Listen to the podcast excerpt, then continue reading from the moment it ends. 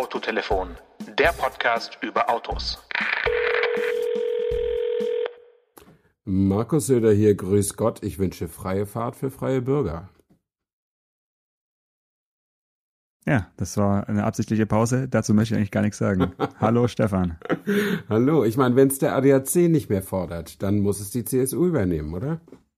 Ja, gut, der ADAC ist ja schon ein bisschen zurückgerudert und ich kann es auch nicht mehr hören, wer es jetzt. Äh, ach so, haben die es gefordert? Nee, die haben es wieder zurückgenommen, ne? Die haben es ein bisschen äh, aufgeweicht. Ihre na, der ADAC stellt sich ja jetzt auf den Standpunkt, die Hälfte unserer Mitglieder sind für ah. ein Tempolimit und die andere Hälfte ist dagegen. Also positionieren wir uns nicht mehr mit diesem Slogan freie Fahrt für freie Bürger. Ähm, und das hat ihnen ja durchaus auch Kritik eingebracht, weil so ein großer Verein müsste ja äh, so ein bisschen Meinungsmacht auch haben. Ähm, und vielleicht ist das der Grund, warum die CSU jetzt diese Homepage geschaltet hat, wo man sich als Bürger eintragen kann, wenn man das auch gut findet, dass es kein Tempolimit gibt. Aber soll. dürfen sich dann da nur äh, bayerische Bürger eintragen oder? Äh, das glaube ich, äh, das glaube ich nicht. Ich habe es zwar noch nicht probiert, weil ich mich ungern in solche Listen eintrage, aber ich denke, es würde funktionieren da siehst du schon, dass es ein bisschen eine peinliche PR-Aktion ist. Ne? Also eine, eine, Partei, die man nur in einem Bundesland wählen kann, wenn die dann irgendwelche Listen bundesweit ins Netz stellt, das ist natürlich schon irgendwie sehr absurd. Ja, dann, also das wäre so, wenn irgendwie, keine Ahnung, die, die Brexiteers äh, Listen europaweit ausgeschrieben hätten, wo wir reinschreiben können, dass bitte Großbritannien jetzt schnellstmöglich die EU verlassen soll. Also das ist ja, so ein bisschen, hm, bisschen arg, bisschen arg Populismus auf der, auf der aber deine, deine auf, auf Grundschulniveau deine Abneigung der CSU in allen Ehren, aber ich meine, das ist ein freies Land. Hier kann man Internetseiten schalten, wie, wie nach Lust und Laune und Meinungen abfragen. Das ist ja, das finde ich jetzt Stimmt. nicht schlimm. Ich Lass uns auch mal eine machen. ja, meinetwegen. Also ich habe mir immerhin mal die ADAC-Homepage aufgerufen und äh, gefunden, eine Infografik, die, die fragen tatsächlich fast jedes Jahr oder im Zweijahresrhythmus ihre Mitglieder, wie sie das mit dem Tempolimit finden. Das tun sie allerdings nicht repräsentativ. Ähm, und das sind irgendwie Online- und Telefonumfragen und zumindest steht da nicht, dass es repräsentativ gewesen sei. Und das ist so eine richtige interessante Fieberkurve. Und äh, zwar nähert sich seit 2013 äh, das rasant an, dass die, dass die so auf 50-50 kommen. 2013 war der, der Höchstwert Höchstwert gegen ein, nee, 2014 gegen ein Tempolimit mit 65 Prozent. Und jetzt mhm. sind die Gegner des Tempolimits bei 50 und die anderen sind bei 45 und der Rest ist wahrscheinlich, hat keine Meinung. Ähm, und es gab mal eine, eine, eine Befürwortung fürs Tempolimit gab es auch schon. 1992 mit 59 Prozent für das Tempolimit. 1991 waren es 50 und 1993 auch nochmal 55 Prozent. Äh, das ist wahrscheinlich, als die ganzen Ossis dazu kamen, die das nicht anders kannten als mit dem Tempolimit. Ich weiß es nicht. Naja, die, ähm, die, genau, die, die konnten mit, mit, dem Trabi nicht so schnell fahren und wollten dann das. ja, oder es war genau. einfach äh, Golfkrieg. Also ich schätze mal, dass es vielleicht eher auch noch was mit, mit Benzindiskussionen äh, und ja, Spritpreis und sowas zu tun sein. hat. Äh, oder sein. eine Mischung aus beiden. Aber es wäre mal spannend, sich das anzuschauen, was woran es lag. Aber woran es jetzt liegt, dass es sich langsam angleicht, weil ich glaube, da Anfang der 90er war es so ein sprunghafter äh, Wechsel, ne, der, der Stimmung. Ja, genau. Und, und jetzt ist es irgendwie, jetzt ist es wirklich so eine richtig, schon fast eine, ja, wie so eine Rückwärts-E-Funktion, also ganz, ganz äh, angepasst und gleicht sich jetzt so ganz, ganz langsam an. Ich meine, woran liegt das dann? Das ist dann, deutet ja darauf hin, dass es kein äh, einzelnes Ereignis dafür steht, was es auslöst, sondern mehr so eine Art, äh, ja, so eine Art Stimmungswandel wahrscheinlich herrscht. Ja, ne? natürlich. Ich meine, dieses, dieses Dauerfeuer mit Thema CO2 und die, die Welt geht unter und so, das, das zeigt natürlich auch Wirkung. Ähm, und die Leute, mehr Leute machen sich über sowas Gedanken. Und ich meine, ich als sturer 160-Fahrer merke natürlich auch, dass immer mehr Leute auch freiwillig ein bisschen langsamer fahren. Das ist zumindest so, so mein Eindruck. Also äh, ich finde ja mit, äh, also bei, bei freier Strecke mit Tempomat auf 160, da ist man noch längst nicht im, im Rasebereich, so jenseits, jenseits der 200, aber man überholt echt viele, viele Leute. Und äh, das war auch schon mal anders. Ähm, aber das ist natürlich jetzt auch nicht wissenschaftlich berechnet, sondern nur so eine gefühlte Wahrheit. Ich bin mal gespannt. Ich habe mir ja vorgenommen, mit dem Berlingo auf 140 runterzugehen. Äh, erstens, weil er wahrscheinlich bei 160 mehr verbraucht wegen der Aerodynamik. Ähm, und zweitens, weil das ja das Einzige ist, wie ich noch auf die CO2-Abgabe reagieren kann. Äh, denn sparsamere Autos kann ich mir nicht mehr kaufen, weil ich halt mit dem VW Up oder Erdgasmie oder so nicht rumfahren will. Also muss ich das über die Geschwindigkeit machen. Und da werde ich ja mal sehen ab März, äh, ob ich mit 140 auf der linken Spur immer noch der King bin oder doch nur so ein kleiner Herzog. Mal gucken. Aber du verzichtest auf irgendwelche Lichthupenhilfen und sowas jetzt. Also ja, das mache ich sowieso. Also Lichthupe mache ich nur, wenn jemand das wirklich nicht bemerkt. Wenn es ähm, jemand auch verdient hat. Ja, nee, und weißt du was, ich habe immer Lichthupe für äh, Drängeln und äh, auch in, in, in der Nähe einer Straftat gehalten. Das ist es aber gar nicht. Lichthupe steht in der Straßenverkehrsordnung. Das ist äh, Anzeigen der Überholabsicht. Äh, ja. Nur dreimal, fünfmal, zehnmal Lichthupen und dabei noch 50 Zentimeter auffahren, das ist Nötigung. Aber wenn du einfach mal so einen kleinen Stupser in den Rückspiegel gibst mit, der, mit dem Fernlicht, ist das nur, hallo, du fährst jetzt schon fünf Minuten vor mir, ich würde gerne vorbei. Ähm, und ich fühle mich dabei auch mal total schlecht, wenn es mir passiert. Äh, neulich ist mir so ein, so ein Mercedes Sprinter hinter mir hergefahren und äh, da kam dann der Flash in den Rückspiegel und er hatte ja recht. Ich war irgendwie mit 130 unterwegs und es war alles frei rechts und ich habe nicht drauf geachtet. Und es hat mich, hat mich unangenehm berührt, weil man fühlt sich ja immer so ungern ertappt und muss dann auch noch zugeben, dass der andere recht hatte. Ähm, aber so ist es halt. Und äh, das, das ist aber nicht strafbare Nötigung. Das ist nur Anzeigen der Überholabsicht. Es ist ja sowas bisschen wie, wie Winken, kann man sagen. Ne? Ja. Also Lichthube ist das Winken des Autos. Ich bin auch dafür, häufiger zu winken, als, äh, auf, auf, als auf die Hupe zu drücken. Also ich finde es auch deutlich nerviger. Ja. Leute, die gerade im Stadtverkehr äh, sage ich mal, ein Nervenkostüm haben, äh, was so dünn ist, dass ja, ja. wenn mal jemand eine Sekunde bei Grün nicht anfährt, wird sofort rumgehupt mhm. oder sowas. Also, oder auch wenn irgendwo eine, eine enge Stelle ist und steht da für alle sichtbar irgendein DHL-Auto im Weg, dann hinten anfangen rumzuhupen. Also da würde ich am liebsten echt aussteigen und mal kurz äh, eine kleine Eisbucket-Challenge über den Fahrer ergießen oder sowas. Tja, so ist das. Ähm, ja, äh, aber wir kommen ja vom Tempolimit, glaube ich, äh, da kann man ja lange oder gar nicht drüber, drüber diskutieren. Aber was ich interessant finde, ist, passt ja diese Debatte durchaus auch zu dem, was uns schon in anderthalb Jahren bei der nächsten IAA erwarten wird, oder? Du meinst, äh, man darf in der Stadt, in der dann die IAA stattfindet, nur noch 130 fahren? Oder, oder? nee, äh, sondern weil die, der VDA als, als, als Ausrichter hat ja beschlossen, die IAA nicht mehr nur als Autoshow zu machen, sondern so eine Mobilitätsplattform in der betreffenden ja, Stadt zu schaffen. Ja, ich bin ja derselben Meinung wie du, aber ich trage ja erstmal vor, äh, für unsere unvorbelasteten Hörer, was, äh, was, was der, die Idee dahinter ist. Also Frankfurt ist raus, wer es noch nicht mitgekriegt ja. hat. Ähm, Frankfurt hatte sich beworben oder es war eigentlich schon klar, dass Frankfurt raus war nach dem September, nach der IAA, die letztes Jahr war. Ähm, da hat der VDA nämlich gesagt, wir müssen das neu machen und alle Städte dürfen sich bewerben. Und äh, natürlich hat Frankfurt sich beworben, natürlich war Frankfurt auf der Longlist, aber auf der Shortlist ist, sind jetzt eben nur noch ähm, Berlin, München und Hamburg. Äh, und die Idee, die der VDA formuliert hat, war, dass eben nicht nur neue Autos gezeigt werden, sondern auch die neuen Formen der Mobilität und dass das wiederum der veranstaltenden Stadt nützen möge, so wie in der Theorie auch die Olympischen Spiele der veranstaltenden Stadt nützen, weil sie die Schöner neue Vergleich, ja. Ja, weil ja. sie die neue, das ist jetzt mein Vergleich, aber weil sie die neue Infrastruktur nutzen können.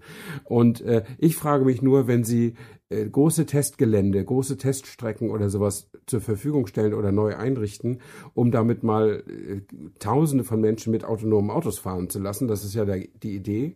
Unter anderem, äh, wie soll denn irgendeine Stadt das in anderthalb Jahren hinkriegen? Ähm, das, da bin ich äh, ziemlich unsicher. Und ich hoffe, die, die Entscheidung fällt nicht zugunsten von Berlin. Ja, gut, ich meine, wer ist noch raus? Köln, Hannover und Stuttgart, glaube ich, ne? Köln, Hannover, Stuttgart, Frankfurt, die sind raus, genau. Ja, und ich meine, ich, wir, wir kennen ja alle die Unterlagen nicht, äh, der Bewerbungs, äh, ja, die Bewerbungsunterlagen der verschiedenen Städte. Ich kann nur mutmaßen, was in Stuttgart irgendwie äh, eine Rolle gespielt hat. Ich habe da so ist ein bisschen durchgesickert, dass irgendwie eine Verbindung geschaffen werden hätte sollen zwischen der ähm, Mercedes Einfahrbahn in, in, in, Untertürkheim ja. und ähm, der dem Cannstatter Vasen, wo also ähm, das zweitgrößte äh, Volksfest ja. nach dem nach der Wiesen äh, stattfindet lustigerweise zeitgleich im September, also das wäre ja, Brot und, und Spiele. Und, und, und, deswegen hat Stuttgart reingeschrieben, dass sie die IAA, glaube ich, im Juni oder Juli ausrichten wollen, also auch nicht im ja. September, eben aufgrund des, des Bierfestes. Also da aber allein schon diese drei Standorte zu verbinden, das hätte nur in der Theorie gut funktioniert, weil dann stellt man sich irgendwelche, keine Ahnung, Wasserstoffbusse oder äh, meinetwegen auch Flugtaxis vor.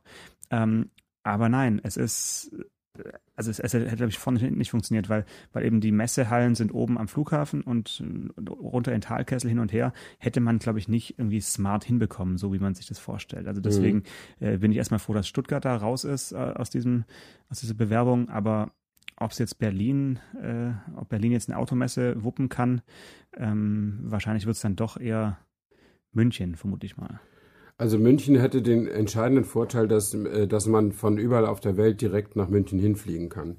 Und da die, da die IAA ja wirklich eine internationale Automobilausstellung ist, hat sie auch tatsächlich internationale Gäste und zwar nicht so knapp. Ähm, und ähm, bis Berlin, äh, also angeblich wird ja dieses Jahr in, im Oktober der neue Flughafen eröffnet, aber Stimmt. Das, das glaube ich auch erst, wenn ich es sehe. Ähm, und äh, außerdem ist, also Be Berlin ist in meiner Sicht so schlecht gemanagt und so überlastet mit allem, dass so eine Großveranstaltung also nur mit Ächzen und Mühen äh, da irgendwie möglich wäre. Und ich glaube eben auch, also sie wollen das jetzt im März entscheiden wer den Zuschlag kriegt. Und mhm. jetzt sind wir beide keine Messeveranstaltungsexperten, aber ich meine, wie viel Vorlauf braucht man, um eine IAA zu machen? Doch, und zwar auch noch so eine.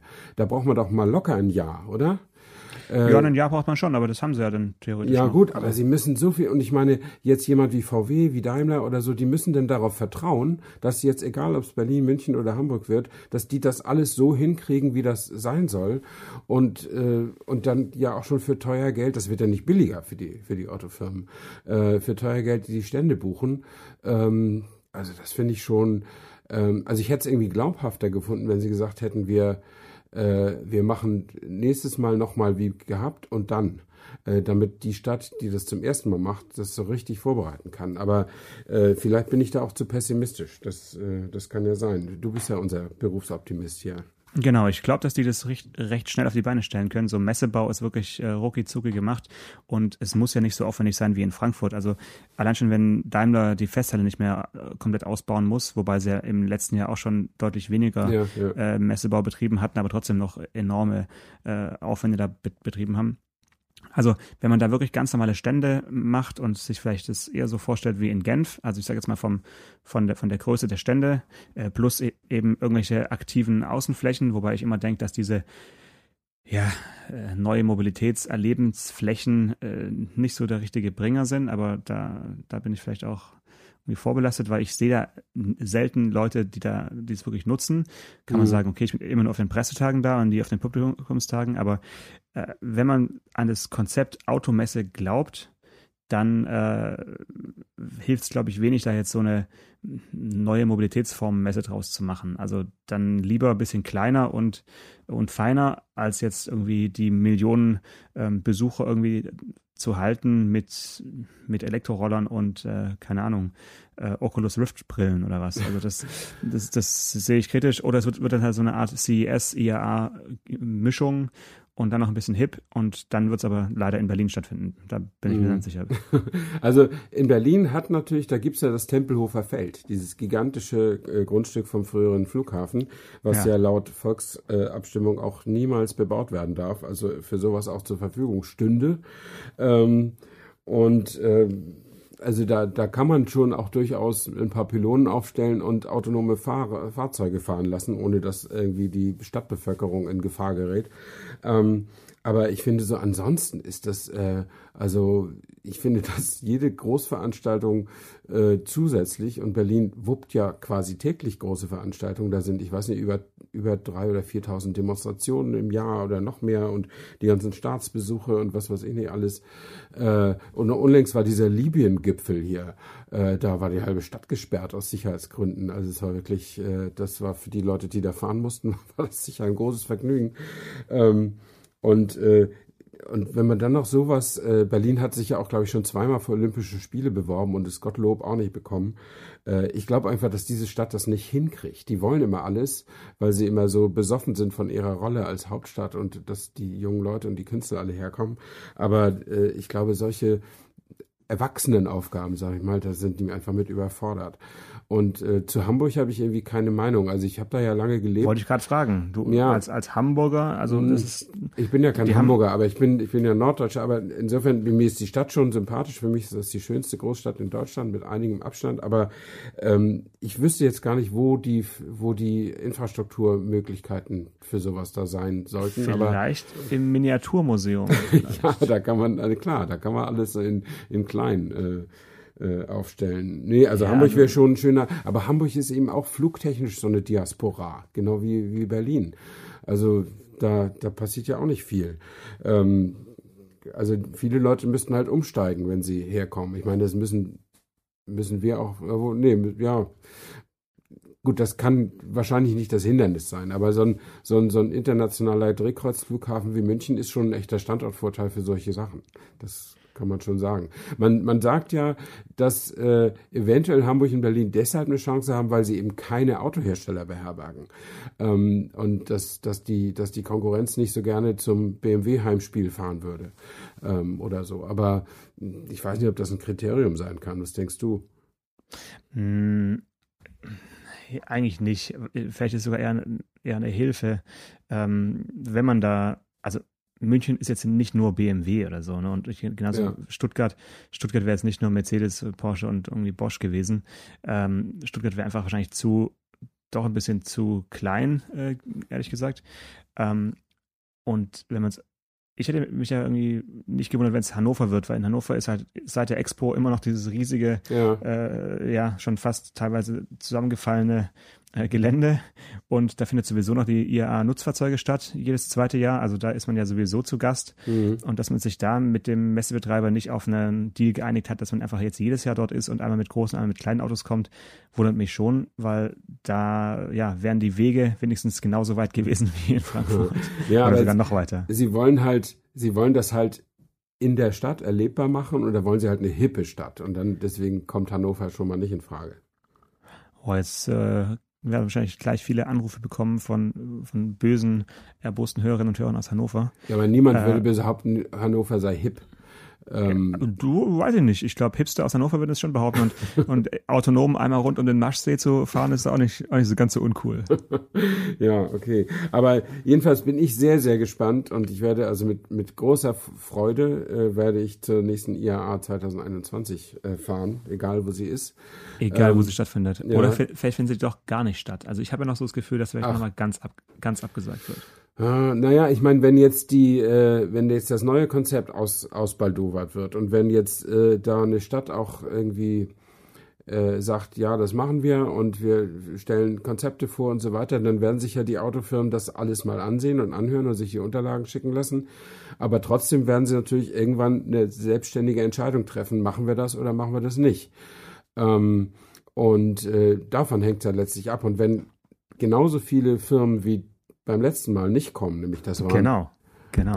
Ich weiß nicht, wie viel das war. Die Hälfte, die Hälfte das ungefähr. Etwa die ja. Hälfte. Dann, dann wird es natürlich eng. Ne? Ja, und jetzt mal ganz im Ernst, glaubst du, dass eine Firma, die jetzt letztes Jahr nicht dabei war, sagt, ach, 2021 in Hamburg an der, an der Waterkant, da sind wir natürlich wieder mit dabei. Und wir buchen einen extra, einen extra großen Strand, äh, Stand. Ja, Strand. Ja, ein Strand, genau. Kann man auch noch schnell zur Ostsee. Also von Am Hamburg kommt, kommt man ja schnell zur Ostsee, schnell zur Nordsee, obwohl das jetzt im September auch nicht immer so attraktiv für jeden ist. Ähm, ja, ich, ich, es ist, es ist wirklich, äh, es ist wirklich schwierig. Und ich meine, ich kann den, ich kann den VDA schon einerseits verstehen, dass der sagt, okay, wir sind gekommen von 800.000 Besucher auf ungefähr 550.000 Besucher. Äh, das ist schon ein Zeichen und dass wir uns da auch verändern müssen mit der mit der Ausstellung und außerdem sind wir eben gekommen von keine Ahnung 30 äh, Autoherstellern auf nur noch 20 oder so. Äh, da müssen wir reagieren. Ähm, aber dass der VDA jetzt sagt, wir also dass der VDA nicht sagt, wir machen keine Messe mehr, kann ich ja verstehen. Ähm, das ist ja einer seiner Wesenszwecke, diese Messe auszurichten. Ähm, aber dass die, es ist natürlich immer noch nicht ausgemacht, dass, dass die neue Idee auch als gut empfunden wird. Es ist ja allgemein zu beobachten, dass Messen in ihrer Relevanz verlieren ähm, und, und dass äh, Hersteller auch sehr ausgesucht zu, zu Messen fahren. Also der Genfer Salon, unser beider Lieblingsmesse, glaube ich, äh, der, der steht ja noch relativ gut da, wobei der VDA auch so ein bisschen äh, die Reichweite und die Social Media, äh, den Social Media Traffic und sowas ausgewertet hat und da spricht wohl einiges zugunsten der IAA. Ähm, hm. laut, das liegt aber, glaube ich, daran, Zählung. Das liegt, glaube ich, daran, dass die Schweizer leider vor zwei, drei Jahren sich überlegt haben, dass Genfer Automobilsalon einfach ja. ein zu cooler Begriff ist und die Messe jetzt GIMS nennen, also schon offiziell GIMS, also Geneva International Motor Show. Und ähm, wenn du jetzt mal bei Social Media schaust, die Leute verhashtaggen natürlich immer noch Autosalon oder ja. irgendwas und, und äh, nur die richtigen Freaks äh, benutzen den Hashtag Gyms 2020. Okay. Also äh, da, aber gut, die Analyse habe ich jetzt nicht gesehen vom, vom VDA, aber ich denke mal, dass die Schweizer da mit ihrer, mit ihrer eigenen Benennung sich keine, keinen großen Gefallen getan haben, was jetzt so die, die Reichweite im, im Social Media Bereich ausmacht, weil ja. man braucht ja schon eine Marke, über die man, über die man twittert oder, oder Instagramt oder, oder irgendwie das. Ja, ja, klar. Ja, naja. Ja, so bleibt es, so bleibt es schwierig äh, und da kann ich mich nur freuen, dass ich äh, gleich nach unserem Gespräch äh, lossause nach Portugal und äh, neue Porsche-Modelle fahren kann. Äh, das ist so eine kleine Zeit. Gerade in diesen Zeiten ist so ein Termin immer so eine Zeitreise in die gute alte Zeit zurück. Mal ein bisschen Spaß haben, ein bisschen Gas geben. Schön äh, mit der Tupolev schön fliegen mit zweimal Zwischentanken. Genau. Sehr schön. Ja. Schön ein bisschen Flugscham und ein bisschen, bisschen Sportwagenscham. Also wir sind auch ja. in, in Estoril auf der Rennstrecke.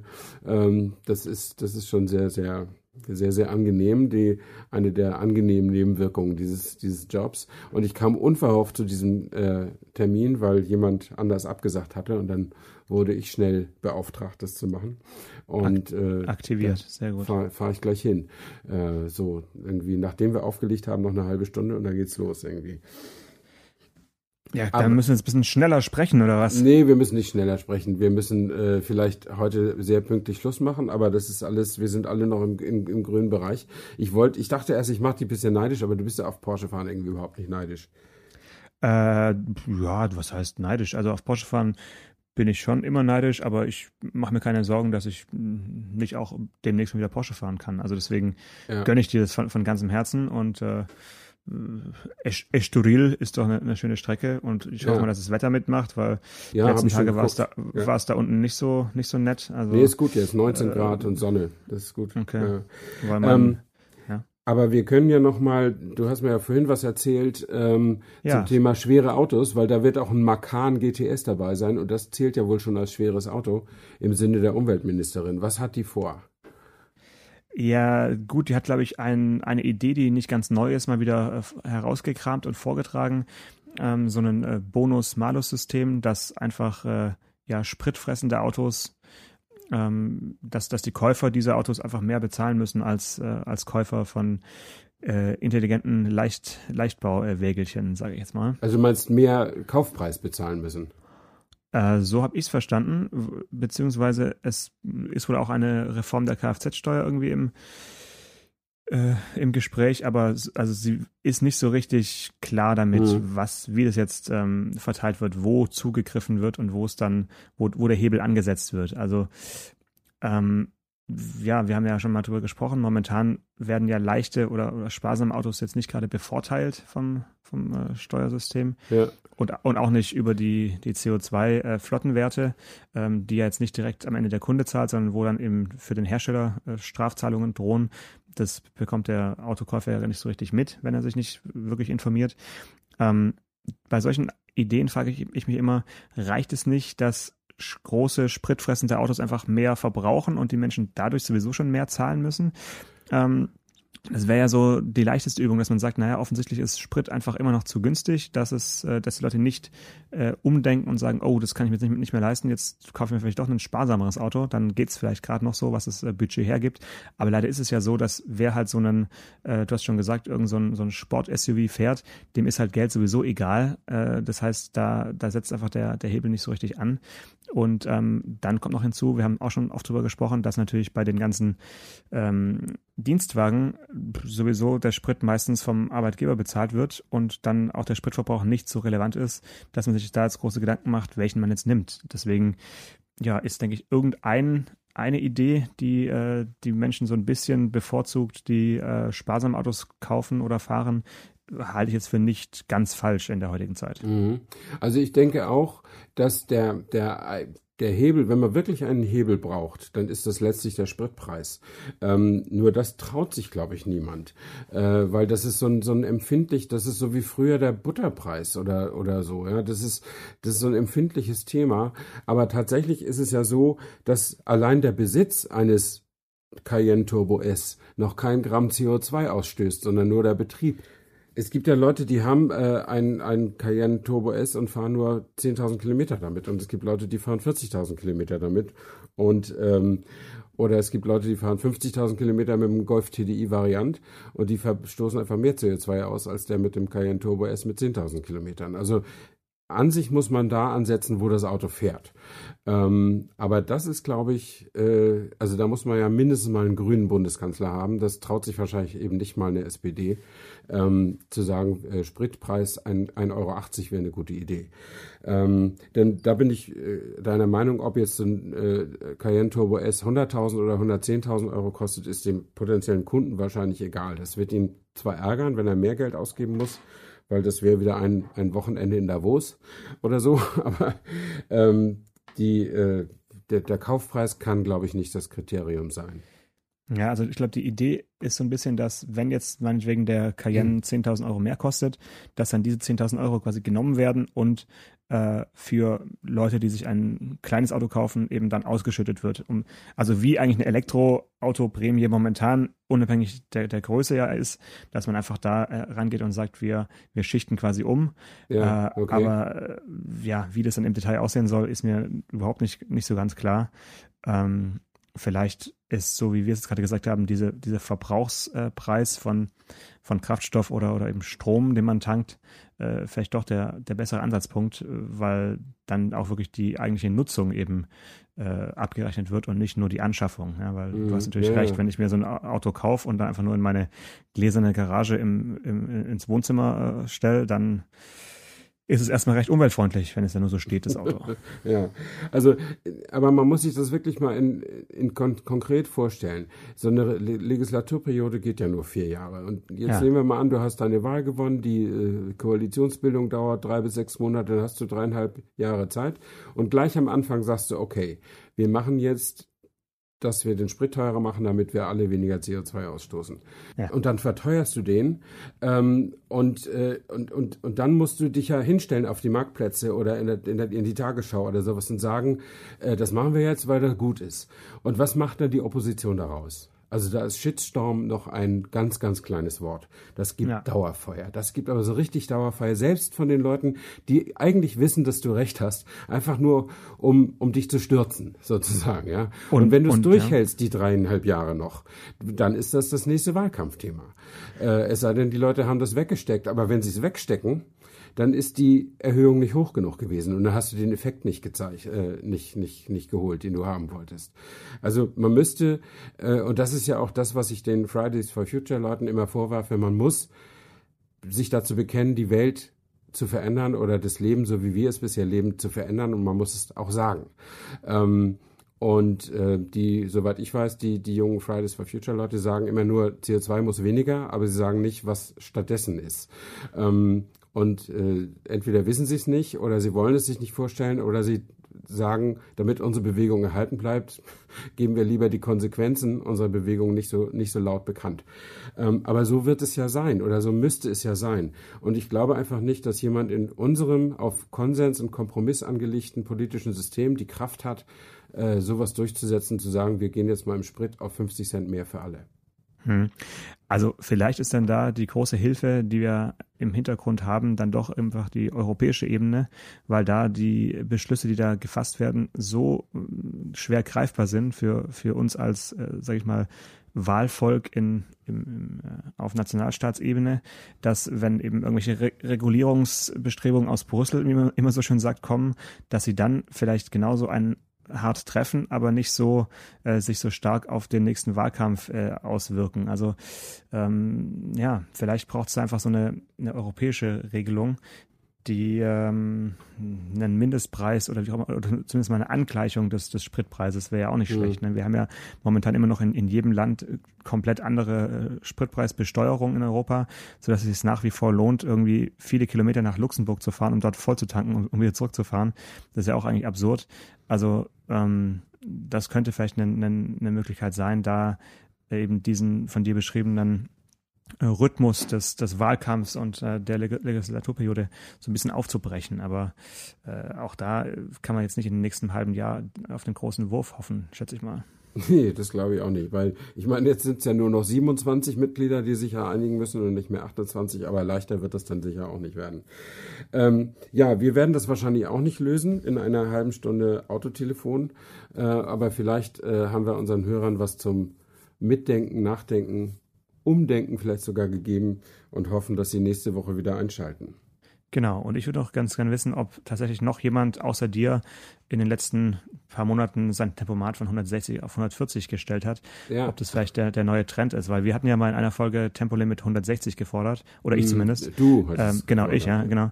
Und ähm, ja, da, äh, das würde ich nochmal erneuern hier an diesem äh, heutigen Tag und äh, wünsche eine schöne Woche.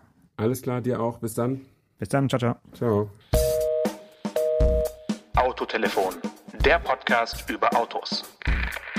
Mit Stefan Anker und Paul Janosch Ersing.